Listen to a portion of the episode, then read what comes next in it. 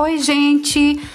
Vamos agora para mais uma figura de linguagem. Desta vez, nós iremos falar, aprender um pouco mais sobre a hipérbole. Já ouviram falar nessa figura? Para que ela serve? Então, a principal característica da hipérbole é porque ela caracteriza uma expressão de exagero. Ela expressa exageradamente uma determinada ideia.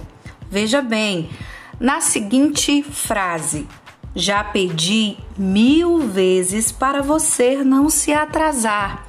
Olha aí Claro que a pessoa não pediu mil vezes.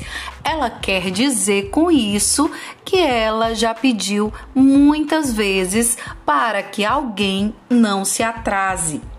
Vamos para mais um exemplo? Quando eu digo estou morrendo de frio, eu não estou verdadeiramente morrendo de frio, tendo falência múltipla dos órgãos.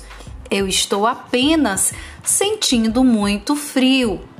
Então, a hipérbole é este recurso linguístico que serve exatamente para dar essa noção de exagero dentro de uma frase, de uma sentença ou até mesmo de um texto.